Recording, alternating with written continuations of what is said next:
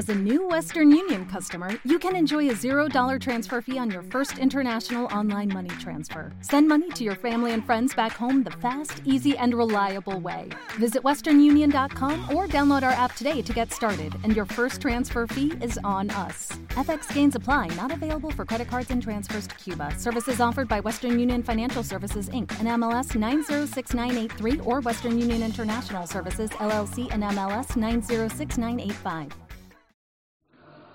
La semana pasada hablamos del alma animal.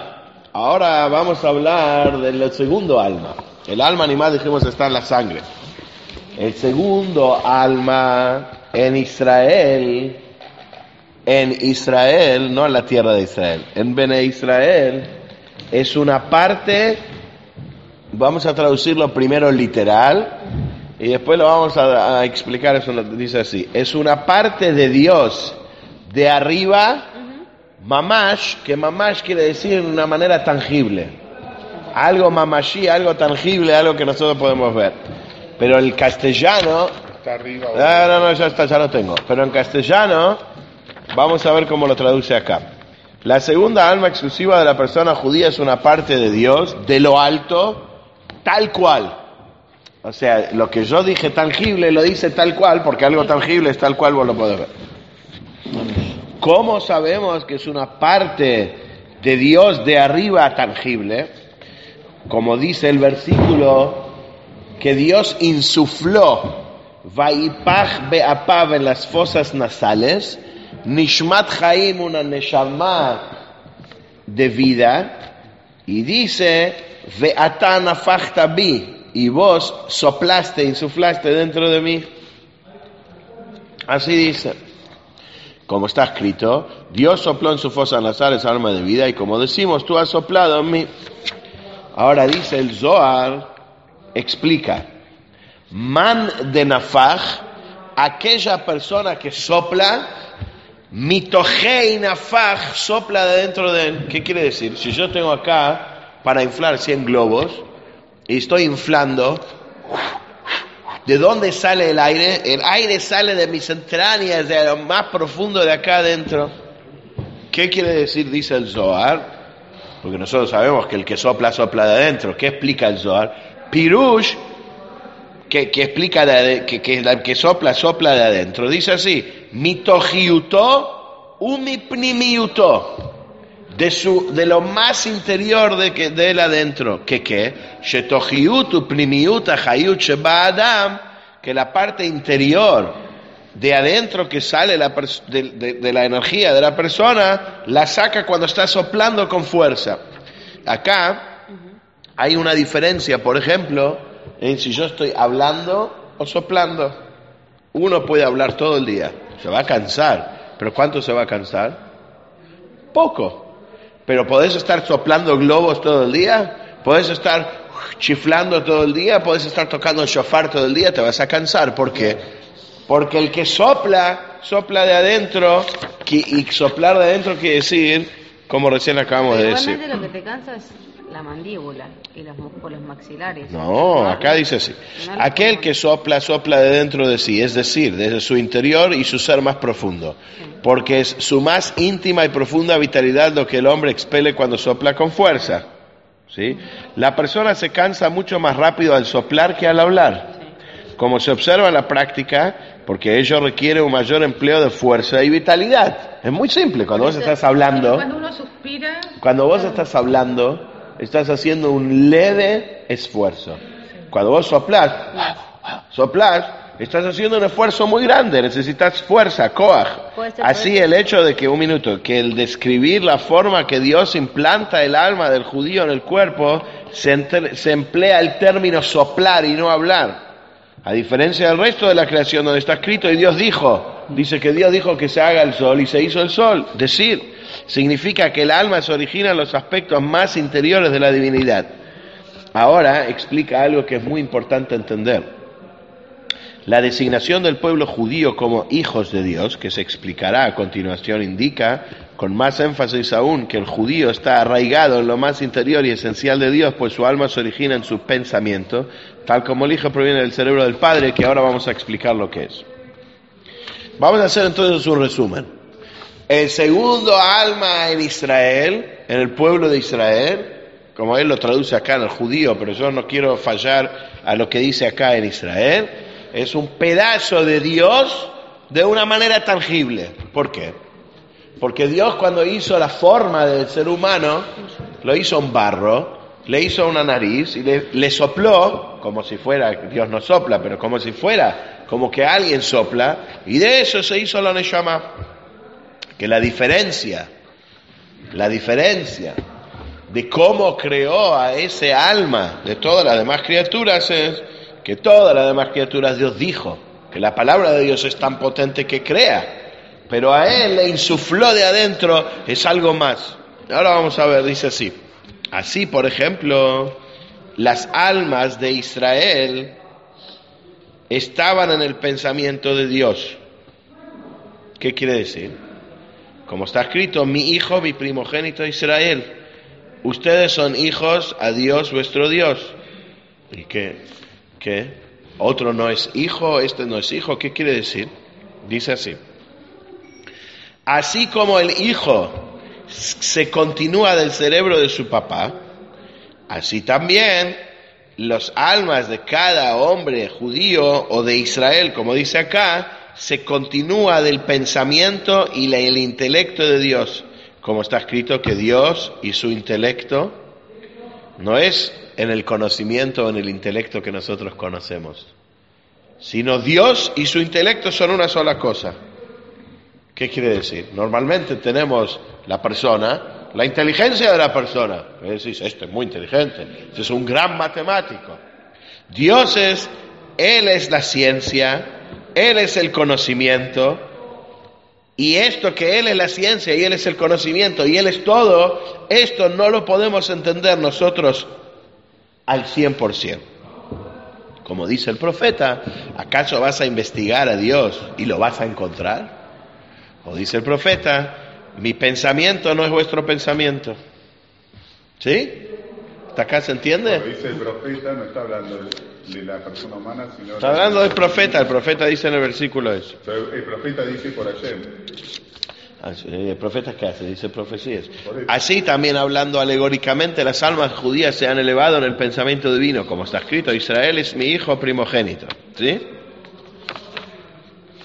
Ustedes son hijos para Dios vuestro Señor. Esto, el que el judío sea llamado hijo de Dios, significa que tal como el hijo se deriva del cerebro de su padre, así también, así también, para usar un antropomorfismo, el alma de cada judío es derivada del pensamiento y la sabiduría de Dios, porque Él es sabio, pero no con una sabiduría que no es conocida a los creados, porque Él y su sabiduría son uno. Y como escribe Maimónides, Él es el conocimiento y al mismo tiempo el conocedor. ¿Sí?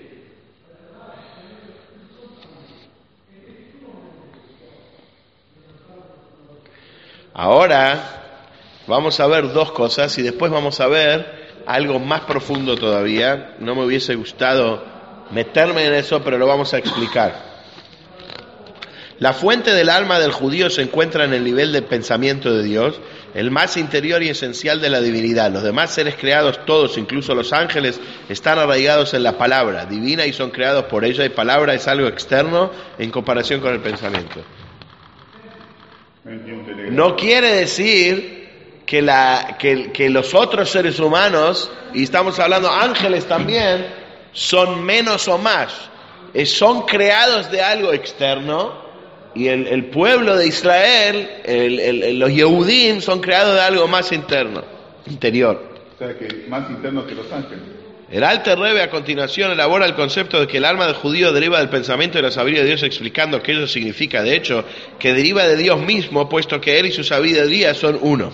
O sea, lo que Él quiere decir, que son más profundos, porque Dios y su sabiduría son uno. La palabra puede salir, obvio que la palabra es parte de Dios, pero no es comparable no es comparable la palabra al pensamiento. ¿Se entiende? Pensamiento es algo más íntimo. Quien conoce y comprende, quien conoce y comprende por medio de la capacidad del conocimiento, es él Él es lo conocido, Dios es también el tema conocido y comprendido, como si fuera, vamos a hablar de la ciencia. Bueno, Dios es la ciencia y lo que vamos a hablar de la ciencia también. Es muy loco entenderlo, pero es así. Acá intenta explicarlo, dice así, el significado de eso es el siguiente.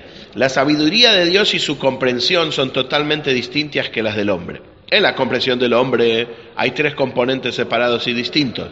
El alma de la persona, el conocedor y el poseedor del saber, la capacidad del intelecto y la comprensión, el conocimiento por medio de la cual la persona sabe, y el tema que, es lo conocido, como ser, por ejemplo, una ley de la Mishnah, una discusión de la Gemara, que la aprende y sabe, y son diferentes. Sin embargo, en Dios, esta entidad, conocimiento, conocedor y conocido, Dios es el medio de su comprensión, el conocimiento y él mismo tiene el que él es el que comprende el conocido. En qué es como que estamos diciendo que él es el conocedor, el conocimiento y lo conocido al mismo tiempo. Ahora, entre las eh, entre los cabalistas hay una discusión que es Ein Sof, que es sin fin, que es Tzimtzum, que no es Tzimtzum, pero acá dice así, los cabalistas han concordado con él, como se declara en Pardés, el rabí Moshe Cordovero escribió un libro que se llama Pardés, incluso a la Kabbalah luriana de Arizal, que la declaración de Maimónides, que Maimónides dice que Dios es el conocimiento y la ciencia, es correcta.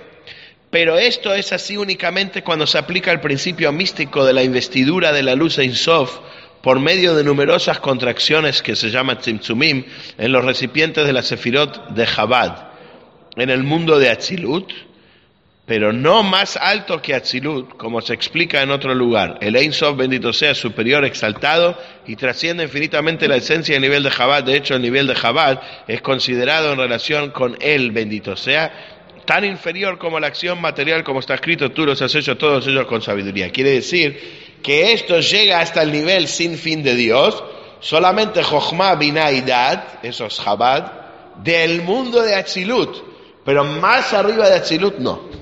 Eso es lo que dice acá. Mm. Entonces Maimónides dice que comprender esto claramente no está dentro de la capacidad de ningún hombre, como está escrito, ¿puedes acaso encontrar y comprender a Dios por medio de la investigación? También está escrito, porque mis pensamientos no son vuestros pensamientos.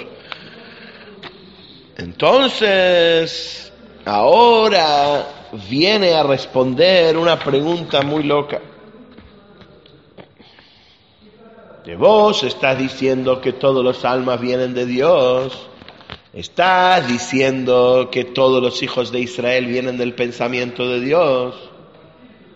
Teóricamente deberían ser todos los almas iguales. El pensamiento de Dios es uno, dos, tres. ¿Cuántos pensamientos tiene Dios? Uno. O puede tener 500 pensamientos, pero es Dios. Si todos los almas salen de Dios y somos todos hermanos, tendrían que ser un solo tipo de alma. Hay ángeles y otros almas, y hay los almas del pueblo judío, y se acabó. ¿Sí? Y la pregunta se extiende también, la pregunta se extiende también a los seres humanos. La pregunta se extiende también a las generaciones anteriores y las generaciones posteriores. Pregunta, ¿por qué hay almas que, que nace un Moshe Rabbeinu? ¿Por qué hay almas que nace Abraham Avinu? ¿Y por qué hay alma nuestra, simple? El simple mortal, ¿por qué? ¿Por qué hay diferentes tipos de almas? ¿Por qué hay uno que es un genio, un tzadik, un Einstein, una celebridad, y hay otro que es un nada? ¿Cómo es posible? ¿Por los 72 nombres? ¿Eh? ¿Por los 72 nombres? Puede ser, pero ah, primero la pregunta. Y también pregunta más, ¿cómo es posible que un papá se casa con una mamá, o sea, un hombre con una mujer, tienen siete hijos y los hijos son distintos? ¿Cómo es posible, pregunta, dos personas sordo-mudas o ciegas se casan y nace un hijo que no es ni sordo-mudo ni ciego? ¿Cómo es posible dos personas que no son 100% normales tienen un hijo súper inteligente? ¿Cómo es esto? ¿cómo puede ser? ¿el alma tiene que ver con la inteligencia? Pregunta al Alter Rebbe, ¿cómo no tiene que ver? Acabamos de decir que salen del pensamiento de Dios. Pero una cosa es la inteligencia y otra cosa Ah, es me olvidé de explicar. ¿Cómo una persona tiene un hijo? Una persona tiene un hijo físicamente porque el pene tiene una erección. Entonces tiene una, una, una, una, una relación con una mujer, sale espermatozoides, viene el óvulo y queda embarazada. ¿Y quién le dijo al pene que tenga una erección? Quiere decir que de dónde sale? Cerebro. Del cerebro. Es exacto lo que está diciendo acá. Así como las almas salen del cerebro, el hijo físico biológico salió del cerebro, porque el cerebro es el que da la orden, tanto al hombre como a la mujer, de, de- de- de poder generar lo que generan para que tenga un hijo. Pero vamos a verlo acá en letras del Alter Rebbe. Por eso es fascinante el libro del Tania. El libro del Tania va de lo más físico a lo más profundo que hay. Dice así, "Vea, aunque hay un montón de niveles en almas, uno más alto que el otro, como por ejemplo, la grandeza y la virtud del alma, de los almas de los patriarcas, Abraham, Isaac y Jacob, Moshe Rabbeinu, que en paz descanse, sobre la- las almas de nuestra generación, esta que es llamada, según el Zohar, la, generación del talones del Mashiach que son talones, mamash, son talones tangibles referente a la cabeza y al cerebro. Quiere decir, nosotros estamos en esta generación haciendo cosas, todo nuestro cuerpo y el cuerpo de todos los que estamos acá son como talones a, Moshe, a los patriarcas, a todos los que vinieron antes. Y así en cada generación de generación hay cabecillas de, de los miles de Israel, que sus almas son como la cabeza y el cerebro referente a, la- a los almas del común y la gente del pueblo. Y así también almas sobre almas, porque cada alma está en ella teniendo del Nefesh, Ruach y Neshama. ¿Se entiende esto? Cada alma tiene Nefesh, Ruach y Neshama. De todas maneras, la raíz de todo el alma, el Ruach y el Neshama, todas, de la cabeza de los niveles hasta el final de todos los nive- niveles, que se envisten en el cuerpo de un simple mortal y el calcio Bekalim, el más pecador, el más simple, es continuado del cerebro superior de Dios que es llamado Jochma Ilaha, intelecto superior, como el ejemplo del, del Hijo, que es continuado del cerebro del Padre, como acabamos de decir, que aún las uñas de su pie, o sea, lo más chiquitito, fue creado de esta gota de manera tangible, por intermedio que estuvo nueve meses en el embarazo de la madre, y de ahí bajó de nivel en nivel en nivel para cambiarse, y poder crear de ella uñas. Y aunque la gota salió del miembro del padre y se desarrolló y se creó una uña, esa uña todavía está relacionada y unificada con una unión poderosa y maravillosa con la esencia de su primer ser, que es la gota del cerebro del Padre. Y también ahora cuando es una uña, ¿de dónde chupa la uña su energía y su vida? Es de la, se continúa del cerebro que está en la cabeza, como dice ahí el Talmud en, Nivá, en Nidá, el blanco que de ellos salen las venas, los huesos y las uñas, y también como está escrito en el libro de la Kabbalah en Etz Haim, en el portón, portón de la electricidad, Shara Hashmal, en el secreto de las vestimentas de la persona primera de Adam Arishon, en el Ganeden, que todo su cuerpo era uñas del nivel Moach del cerebro de comprensión. Ahora vamos a leerlo que todo el cuerpo de Adán eran uñas, eran escamas, como uñas que vienen del cerebro, de la comprensión, que da forma. Ahora, ahora lo vamos a leer, se va a entender mejor. Entonces dijimos así. Es cierto. Ahora el Alterrebe va a explicar una dificultad que surge de sus declaraciones anteriores. Lo, digo dos veces porque yo con mi castellano me puedo equivocar, este es más perfecto. Que surge de sus declaraciones anteriores de que cada alma deriva de la sabiduría de Dios. Si todas las almas emanan de una misma fuente, que es la sabiduría suprema, sería de esperar que todas las almas fueran del mismo nivel y rango. ¿De dónde surgen entonces los diferentes niveles y categorías que encontramos en las almas de los judíos? Es cierto, hay mi- miriadas de diferentes graduaciones de almas Neshamot, un nivel por encima de otro, hasta infinito. Por ejemplo, las almas de los patriarcas y de Moisés, nuestro maestro, sea sobre él la paz, y son por lejos superiores a las almas de nuestras propias generaciones que están en el periodo previo a la llegada del Mesías. ¿Sí? Pues estas últimas son como los mismísimos talones de los pies en comparación al cerebro y a la cabeza. Y acá dice algo muy interesante, así como no se puede comparar la fuerza vital que encontramos en el talón con aquella que se halla en la cabeza del cerebro, de la misma manera, no hay comparación entre las almas de la generación presente y aquellas almas llamadas cabeza y cerebro.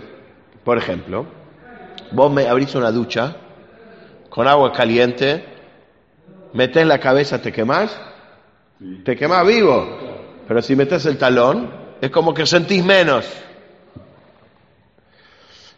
Entonces dice, similarmente dentro de cada generación encontramos la misma disparidad entre los Neshamot. Están aquellas de las cabezas los líderes de los miles de Israel, cuyas almas están en la categoría de cabeza y cerebro, los líderes, en comparación con las de la masa y de los ignorantes. Lo mismo ocurre entre los diferentes Nefashot y Nefashot, los diferentes niveles en el plano de Nefesh, pues cada alma consiste de Nefesh, Ruach y Neshama.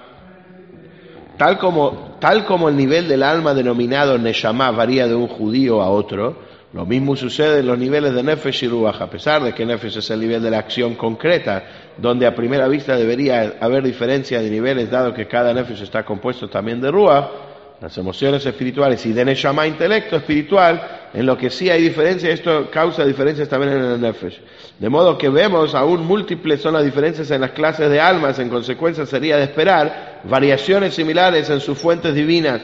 Cuanto más grande el alma, tanto más superior su fuente, y si todos provienen de una misma fuente, como se expone aquí, ¿a qué se debe la disparidad entre los niveles? ¿Sí?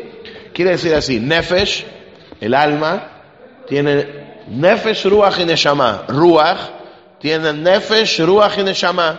Neshama tiene Nefesh, Ruach y Neshama. Cada uno tiene de los tres. Pero si uno tiene un alma más elevado, su Nefesh, y su Neshama es más elevado. También hay disparidad ahí. Entonces, sin embargo, la raíz de cada Nefesh, y Neshama, de los más altos niveles hasta los más bajos, siendo los más bajos aquellas almas investidas en el cuerpo de los incultos, y con los más frívolos de los frívolos derivan toda la mente suprema como si fuera que es Jochma y la sabiduría suprema.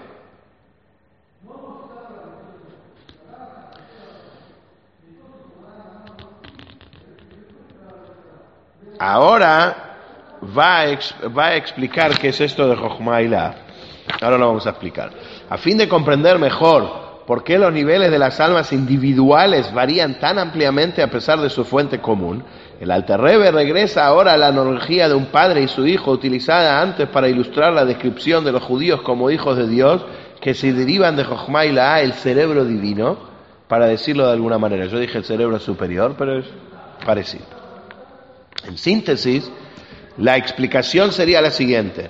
En la analogía observamos que todo el cuerpo del niño se deriva de una gota de semen que se origina en el cerebro paterno. Esto es muy interesante, porque nadie lo ve de esta manera. Todos, en la ciencia inclusive, no te dicen, no van hasta el final del meollo. Eh, no dice que se origina en el cerebro. No, por, por lo menos hasta ahora. O sea, no está. Si la madre hasta ahora no cuenta. Por ahora, para, para ahora, ahora en el capítulo 3 sí empieza a contar. No obstante, los mu- porque, a ver, el semen es un, es un ser humano concentrado en potencia. Por eso empieza así. No obstante, los múltiples componentes físicos que forman el cuerpo del niño no son en absoluto uniformes. ¿Qué quiere decir? Varían en gran medida desde el cerebro, su más elevado componente, hasta las uñas de los pies, el más inferior. O sea, el mismo cerebro que está dando esa gota, te está dando un corazón, o te está dando un- un- una vena, y te está dando la uña del pie. Quiere decir que también varía, ¿no? Estas diferencias radicales se producen a través de la presencia de la gota de semen en el útero materno durante los nueve meses de gestación. En este periodo de desarrollo físico, el que produce las diferencias entre un órgano y el otro, cuanto más materializado se vuelve uno de los componentes particulares de la gota de semen, más distinto se vuelve de su estado original y se convierte en una entidad con sus propias características físicas peculiares. Vemos entonces que si bien todos los órganos comparten una fuente común, sin embargo en el proceso de desarrollo surgen diferencias tan radicales como las que separan el cerebro de las uñas. El cerebro y la uña no es lo mismo, es lo mismo para usted. Si no estaríamos cortando parte del cerebro. Otra cuestión evidente de la analogía, si bien las uñas son la parte menos significativa del cuerpo del niño, estas siguen ligadas y unidas a su primera fuente, el cerebro del padre. Pues al igual que las demás partes del cuerpo del niño, también las uñas se nutren y reciben su vitalidad de su cerebro. Y puesto que el cerebro del niño retiene la esencia de su fuente, el cerebro paterno, y de esta manera está permanentemente ligado a su fuente, incluso las uñas están ligadas en consecuencia a su fuente original. Si bien vos podés cortar las uñas, si bien las uñas crecen, pero la energía de esas uñas de dónde vienen? Del cerebro del niño. ¿Y el cerebro del niño de dónde viene?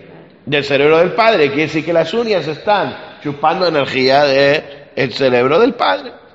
Con las almas sucede lo mismo. Todas se derivan de la misma fuente y raíz de Jochma y la... Pero el alma debe descender de allí por una infinidad de mundos y niveles. Ahora empieza a decir lo que es el embarazo espiritual que hablamos muchas veces. ¿Por qué?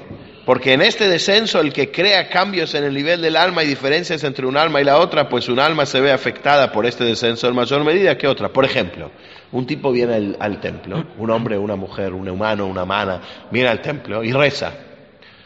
El rezo de Kabbalah Shabbat o el rezo que hiciste hoy repercutió en vos, te movió a vos mucho más que a otra persona. Ay, los dos rezaron lo mismo, estaban en el mismo templo, el mismo rabino, el mismo pulpa- púlpito, el mismo pálpito, las mismas personas, todo.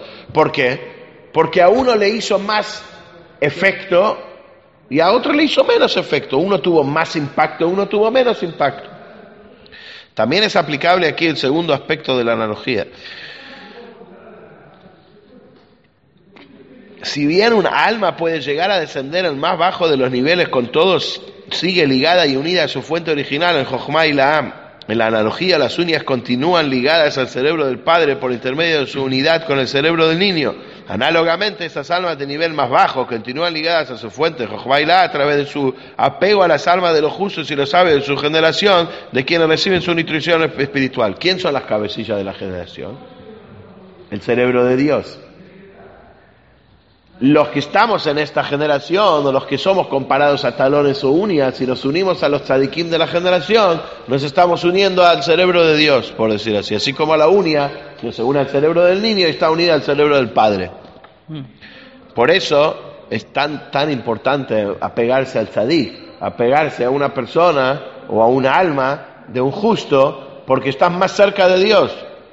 No por venerar al humano, sino porque su cerebro está más cercano a nuestro cerebro.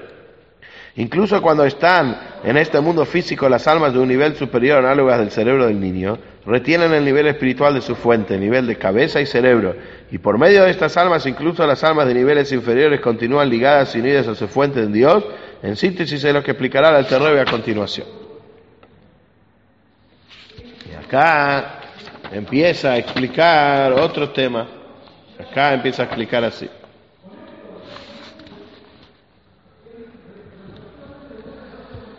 Así es exactamente en la, en la raíz de cada Nefesh, Ruach y Neshama. Nefesh quiere decir su parte más baja del alma, Ruach su espíritu y su Neshama la parte más espiritual.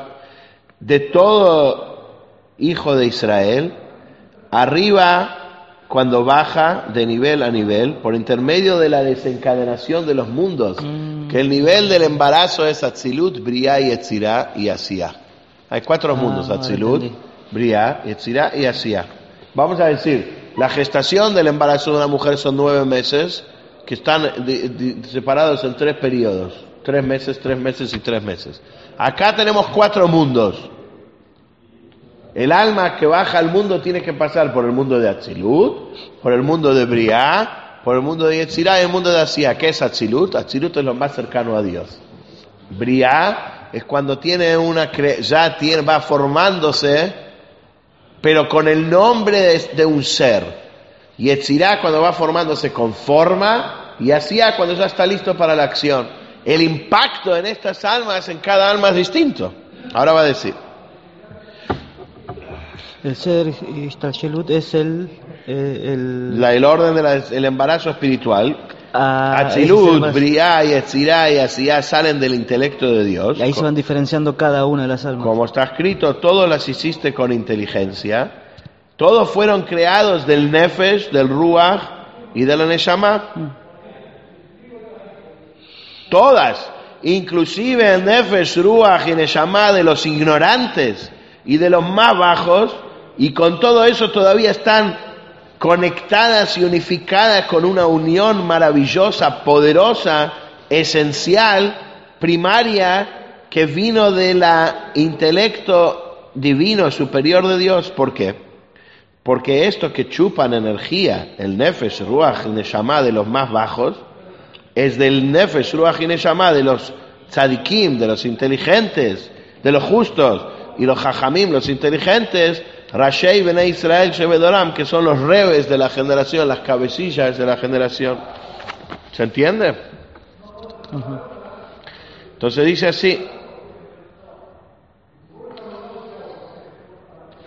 el descenso del alma es análogo a un niño que se deriva del cerebro de su padre, donde aún las uñas de sus pies cobraron existencia de esa mismísima gota de semen procedente del cerebro del padre, por medio de su permanencia en el útero de la, madre durante nueve meses, descendiendo de grado en grado, transformándose continuamente hasta que incluso las uñas se han formado de ella. Vemos que a pesar de que todos los órganos del niño provienen de la misma fuente, la gota de semen que viene del cerebro del padre se desarrolla, no obstante, en entidades tan radicalmente diferentes como el cerebro y las uñas. Pero, pero, lo que es más, a pesar de que la gota se ha alter- alterado tanto como para convertirse en la sustancia en las uñas del niño, aún está ligada. Aún está ligada a su esencia y ser original, a saber, la gota de semen tal como está, como esta vino del cerebro del Padre y unida a ella en una maravillosa y poderosa unidad. Nadie puede decir que porque cortás la uña, la uña no está conectada con el cerebro. De hecho, si vos arrancás una uña es un dolor terrible.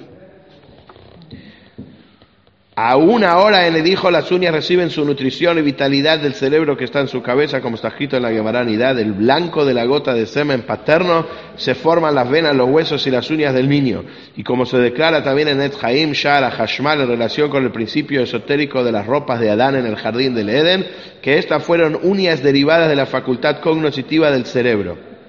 De modo que también de acuerdo a la Kabbalah hay una conexión entre las uñas y el cerebro. Exactamente así, para decirlo de alguna manera, en el caso en relación con cada Nefesh Ruach Neshama en la comunidad de Israel en lo alto. También el alma cambia de su estado original por medio de un proceso de desarrollo similar a la gestación que transforma la gota de semen. En el caso del alma, sin embargo, este proceso consiste en el descenso de un mundo a otro y de nivel en nivel dentro de un mismo mundo, como se mencionara su- sucintamente antes. A continuación, el Alterrebe pasará a presentar los detalles de este descenso. Específicamente en su descenso desde la sabiduría suprema hasta el cuerpo humano, el alma pasa por cuatro mundos espirituales. Estos mundos o etapas en el proceso de la creación son en orden descendiente a Tzilut, el mundo de emanación, Beriá, el mundo de creación y Etzirá, el mundo de formación. Y Asiá, el mundo de acción. En forma de acróstico se escriben con la sigla Abiyá, que se pronuncia Abiyá. La función y el significado de estos mundos será clarificada más adelante en el Tania, por el momento bastará con una explicación breve. Atzilut emanación es un mundo en el cual irradia un reflejo del Or en Sof, la luz infinita por lo que Atzilut es un efecto de divinidad misma emanada y trasplantada, para decirlo de alguna manera, a un nivel inferior. Esto sucede por medio del Tzimtzum. Tzimtzum quiere decir contracción. Por este motivo, Atzilut sigue ligado a su fuente, el Oren Sof. Quiere decir, Atzilut viene de la palabra Etzlove Samuch, una persona que está cerca en la mesa. Es decir, es un mundo que tiene muy poca diferencia con la esencia de Dios. Es la luz de Dios, pero que está media apartada, pero está ahí ligada to- todo el tiempo con él. Por este motivo, Atzilut sigue. sí. Estas dos características de Atzilut están indicadas en su mismo nombre. La palabra Atzilut está, no sabía que decía esto acá, pido disculpas, está etimológicamente ligada a dos raíces. El verbo Etzel, que significa emanar y trasplantar, como el versículo yo, emanaré eh, y los pondré de ellos, y, y, y Etzlo como, como dijimos que está próximo, cercano. El mundo de Briá de creación, como lo indica su nombre, es una creación, no es la divinidad misma. Es la primera creación que se produce a modo de Yesh Me'ain, que es decir, algo de la, algo de la nada. Y Etzirá formación es el mundo en que aquello fue creado de Ain, toma fisionomía y forma. ¿Se entiende esos tres niveles? En el mundo de Asiá se refiere a la creación completada, comprensiblemente esta creación terminada todavía es espiritual. El mundo final de creación, Asiá físico, que comprende a nuestro mundo con todas sus criaturas, es llamado existencia solo en una etapa posterior. En conjunto de estos mundos, todo lo que hablamos se llama Seder y Shtalsherut, el orden del descenso de, de desencadenado, pero el orden de la desencadenación de los mundos, por decir así. Es el eslabón más inferior de una cadena, está conectado al más superior. Por eso dice Ishtalsherut, si vos tocas hacia acá abajo, en algún momento llega a Chilut, llega al nivel más elevado.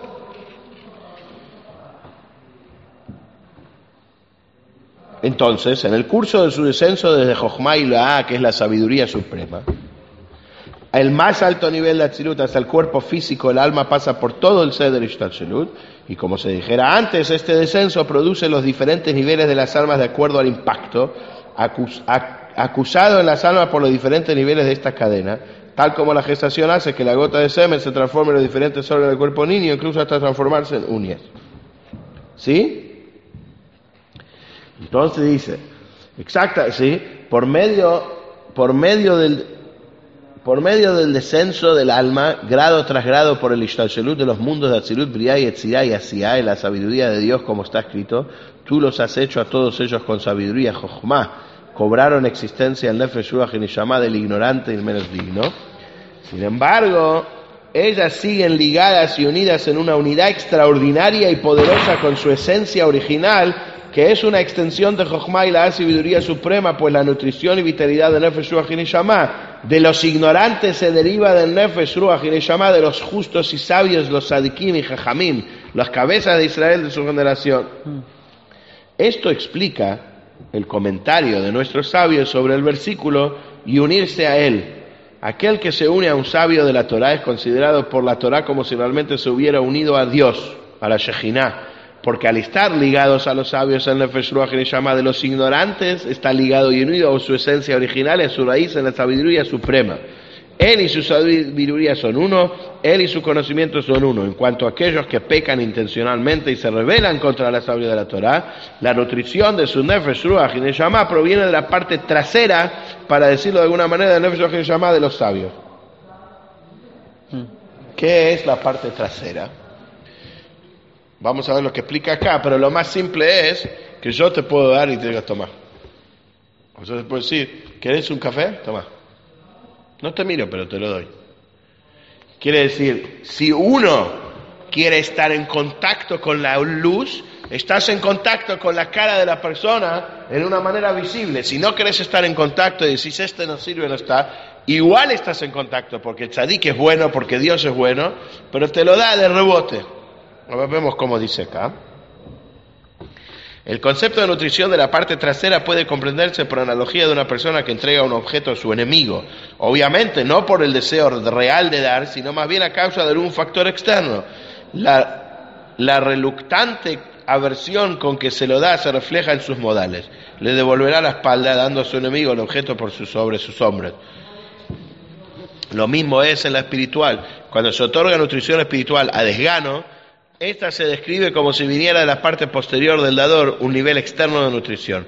No obstante, incluso aquellos que se rebelan contra los sabios reciben cierta medida de nutrición espiritual de ellos, pues cada alma sin excepción debe estar ligada a su raíz y fuente como se explicará antes, si no el alma está muerta. Entonces el nivel de nutrición que reciben, sin embargo, es de la parte posterior del alma de los sabios. Habiendo arribado a la conclusión de que cada judío tiene un alma que emana de lo alto de la sabiduría superior, el Alterrebe expondrá a continuación que incluso la calidad del nivel de cada alma individual es determinada solo por factores de arriba, factores espirituales tales como el descenso del alma a través del Ishtashelut que se mencionara antes. Ninguna acción en este mundo físico puede determinar su calidad. El Alterrebe formula esto indirectamente al clarificar a continuación una cita del Zohar que parecería indicar lo contrario basado en una nota del Rebbe Shlita.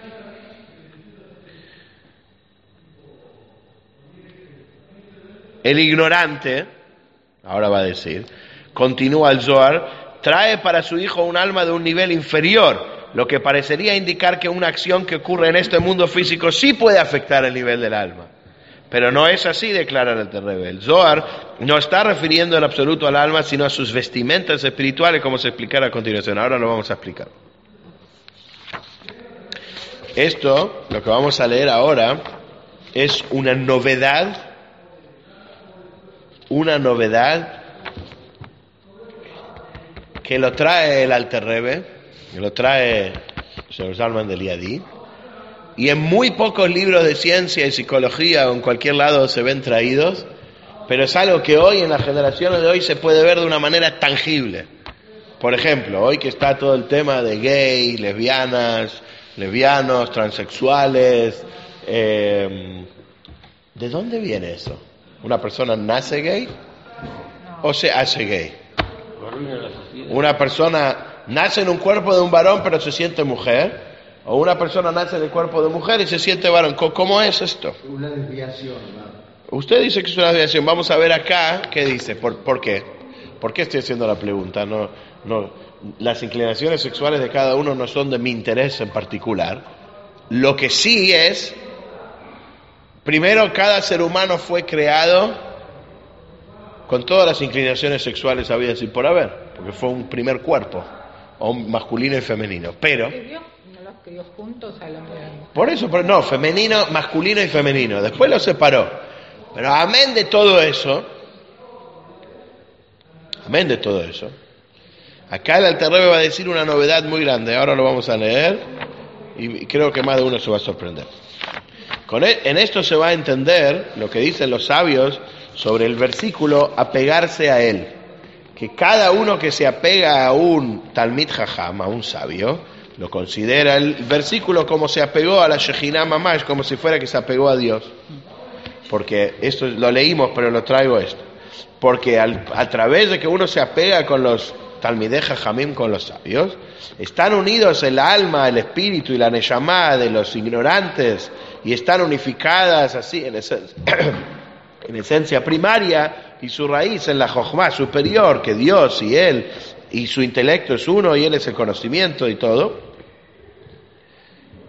Y también los que son malvados y los que no creen en estos sabios, chupan del Nefesh Ruach llama de ellos, de la parte de atrás del Nefesh Ruach llama de los sabios. ¿Vieron aquellos que están los séquitos? Está el, sabio, por decir así, los que ellos consideran sabios, y todos atrás, como que se apegan. Porque es considerado que se están apegando a Dios, pero de vuelta no es por el cuerpo. Estamos hablando en algo espiritual, en la sabiduría de la persona, en la conducta de la persona, etcétera. Ahora, ¿qué sucede? Si una persona habla mal de un sabio, si una persona habla mal de la otra, si una persona chusmea sobre otra persona, quiere decir que la otra persona es importante, le está dando entidad, porque si no, no hablarías de esa persona. Si no te es importante, no hablas. Yo no hablo de algo que no es importante. Si hablo de algo, porque ese algo es importante.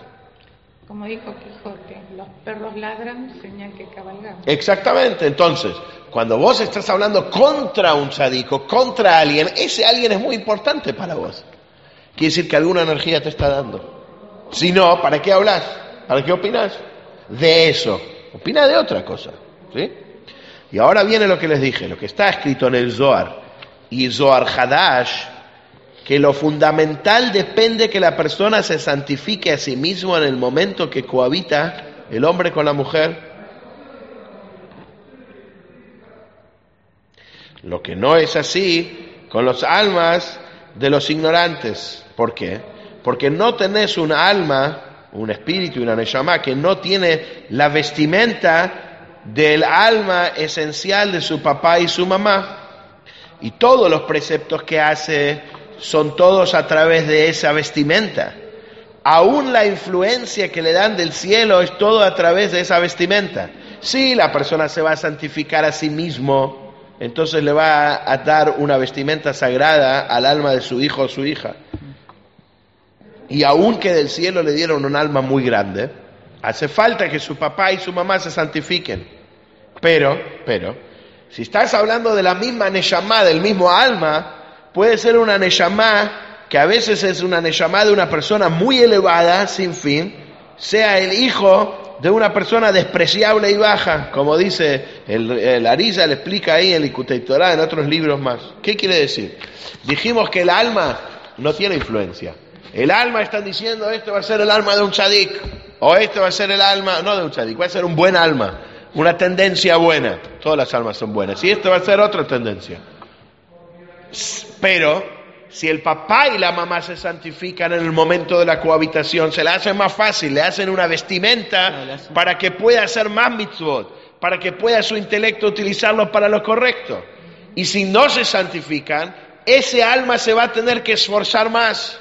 Ese alma va a tener que esforzarse en una mala tendencia porque su papá y su mamá no se santificaron. Este es el motivo, por ejemplo, que le decimos a una mujer que no fue a la mikve, que ya tiene hijos grandes, que si va a la retroactivamente, santifica todas las veces que no fue, sus hijos y su marido, etcétera. Porque tiene que ver con la vestimenta que le está dando al alma. Entonces esto se entiende lo de gay, lesbiana, transexual, lo que dijimos. Si la persona en el momento que está cohabitando está pensando en una cosa, entonces condiciona en esa vestimenta a su hijo o a su hija. Por más que sea una llamada. Por más que sea una neyamá con una tendencia sexual así, así. Esa, esa Neyome va a tener más. Por trabajo. ejemplo, una persona está pensando, ojalá que no quede esta mujer embarazada, que yo estoy teniendo una relación con ella. Y queda embarazada la mujer. Entonces ese nene o esa nena que nace, nace con un chip antivida. ¿Y qué vestimenta le estás dando? Con una tendencia de depresión, a chupi, no sé, a otras cosas. Pero si estás pensando que sea alegre, pero si estás pensando que sea una buena persona, pero si estás pensando en que el acto es un acto sagrado, aunque sabes que tenés una necesidad, entonces ¿qué va a salir? Una persona contenta, una persona alegre, una persona que le gusta ayudar. De los hijos, vos podés ver cómo son los padres, o el hijo sabe que su padre y su madre son así, pero el esfuerzo que él tiene que hacer es mucho más grande por vivir. ¿Se entiende? Y si está pensando que no sean mellizos, que no sean mellizos. De la inicia. En cuanto a lo que está escrito, y con esto vamos a culminar este capítulo que es, tiene para hablar mucho, pero en cuanto a lo que está escrito en el Zohar y en el Zohar Hadash, que el factor esencial es comportarse de un modo sagrado durante la unión sexual, lo que no ocurre con los hijos del ignorante y la conducta de los de su clase. Está hablando el ignorante, trae para su hijo un alma de un nivel inferior, lo que parecería indicar que una acción que ocurre en este mundo físico sí puede afectar el nivel del alma. Pero el Alterrebe dice que no es así. El Zohar no está refiriéndose al, al alma, sino a sus vestimentas. Entonces explica. Esto es porque no hay Nefesh Ruach y Neshama que carezca de una vestimenta que proviene del Nefesh de la esencia de su padre y su madre. Todos los mandamientos que cumple están influenciados por aquella vestimenta. Y a través de esa vestimenta, el alma logra su habilidad de afectar al cuerpo y realizar los mandamientos que involucran cuestiones físicas. Se explica que la vestimenta es el alma racional, un nivel intermedio entre el alma animal y el alma divina. O sea que es un detalle que cada ju- judío posee tres almas. ¿Por qué? Tenés el alma animal, el alma divina y el alma que es la vestimenta. Quiere decir, si vos tenés un bebé y lo vestís de rosa, todos van a decir qué linda chica. Si lo vestís de azul, van a decir qué lindo chico. Si lo vestís de amarillo, van a decir qué linda vestimenta. O sea, lo que vos le estás dando al hijo es lo que es. Lo que vos estás pensando en ese momento es cómo lo estás vistiendo. Nosotros estamos creando robots, estamos creando muñecos, estamos creando almas, o sea, cuerpos, vestimentas en el cuerpo. El cuerpo es el cuerpo. Pero la ropa que vos le pones es lo que el padre y la madre están creando. Es una responsabilidad increíble.